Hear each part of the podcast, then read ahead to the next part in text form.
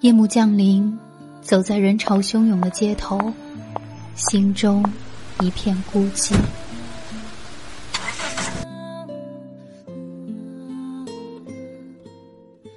这些年过去了，身边的人来了走，走了也没再来过。那些在你回忆里跳跃的，在你胸口翻腾的，在时光细缝中层层堆积的情绪，会在这一刻，被一杯热水冲泡成悠然远散的咖啡香。片刻即是宁静，陪伴最是长情。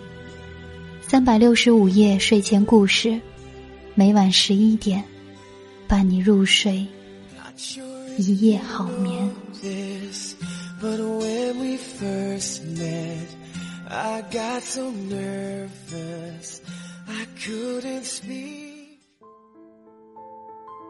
三百六十五夜睡前故事，伴你入睡，一夜好眠。我是闫宁。还记得在往期的节目当中，我曾经提过这样一个问题，就是当你想删掉一个人的时候，你会告诉他我要删除你了，还是默默的就把他删掉了？今天这一篇文章来自文艺，他说没关系，互删吧。昨天登录微信的时候，收到一个好友发来的消息，只有简单粗暴的俩字儿：互删。我点入他的朋友圈，透过对陌生人可见的十张照片，依稀想起，这人是之前在一次活动中为了方便交流而添加过的意向合作商家，名字没有备注，连彼此长什么样子都不知道。删就删吧，随即我把他的头像从列表里移除了。既然彼此从来没有过半点交情。想必向对方提出互删的请求，大概也没有什么不好意思的。如果每个人在删除他人的时候都能和对方知会一声，倒是省去了日后还得费劲去翻查通讯录，一个一个的删除那些僵尸好友的麻烦。我突然好想对他说一声谢谢啊！即便我们交情不深，道一声互删，就像轻描淡写的抛下一句“我走了”。也算得上是一次认真的告别吧。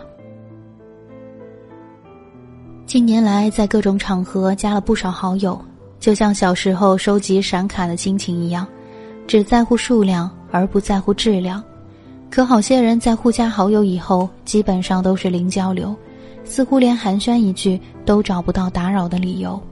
最后发现，我们存在于彼此好友列表里的意义。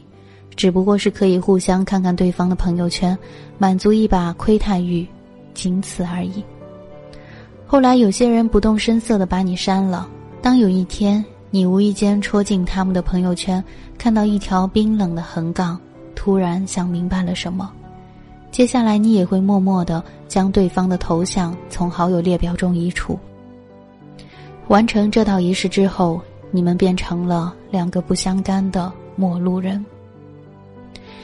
余华说：“我不再装模作样的拥有很多友人，而是回到了孤单之中，以真正的我开始了独自的生活。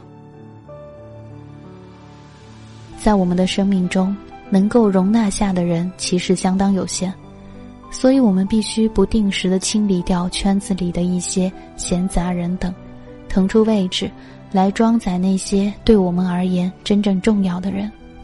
你真的不必交友广阔。”只需专注的经营好自己身边那些固定的交际圈，深化与对方的交流与互动，这才是社交的重点。玲玲曾经是个社交狂热分子，每当认识一个新朋友，都喜欢扫一扫对方的手机，加个好友。她自诩人缘极好，微信好友的数量更是直逼五千大关。一次聚会，他当着我们的面在朋友圈里发了一条动态。短短两分钟的时间，便揽获了一大堆的评论和点赞，看得我们瞠目结舌。后来有一天，他独自一个人开车去外地与客户签合同，车开到荒郊野外的时候，突然抛锚了。情急之下的他发了条朋友圈动态，向好友们求助。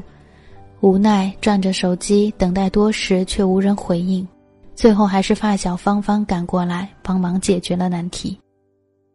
微信里的好友再多，也如同摆设一般，当自己真正需要施以援手的时候，他们大多也只会对你的处境冷眼旁观。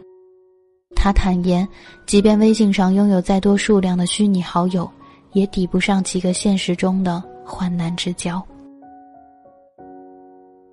前段时间，我几乎每天都会收到那些测试对方是否单删了自己的消息。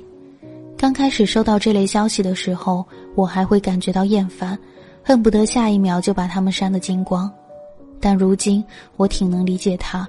如果对方丝毫不在意你，一声不响的把你删了好友，你还留着他们的头像躺在你的好友列表里做什么呢？对于我而言，经常在微信里互动的好友大约不超过二十个，大部分人都属于长年累月说不上话的那一波。很多人没舍得把一些和自己几乎零交流的好友删除的原因在于，生怕自己会错过许多重要的人脉，以及错过他们在朋友圈里发布的讯息，以至于我们的微信好友数量逐年增加，能真正走心交流的却没有几个。愿你拥有属于自己的圈子，不必违心的把时间花费在无意的网络社交。适时的剔除生命中那些无足轻重的人，为自己的人际圈子减减负，反倒能活得更轻松自在。而对于那些在微信里毫无交流，甚至再也不愿和你扯上任何关系的好友们，也可以淡然的回复一句：“没关系，互删吧。”文章来自文艺，这里是桑子电台，感谢您的守候和聆听。祝你做个好梦，晚安。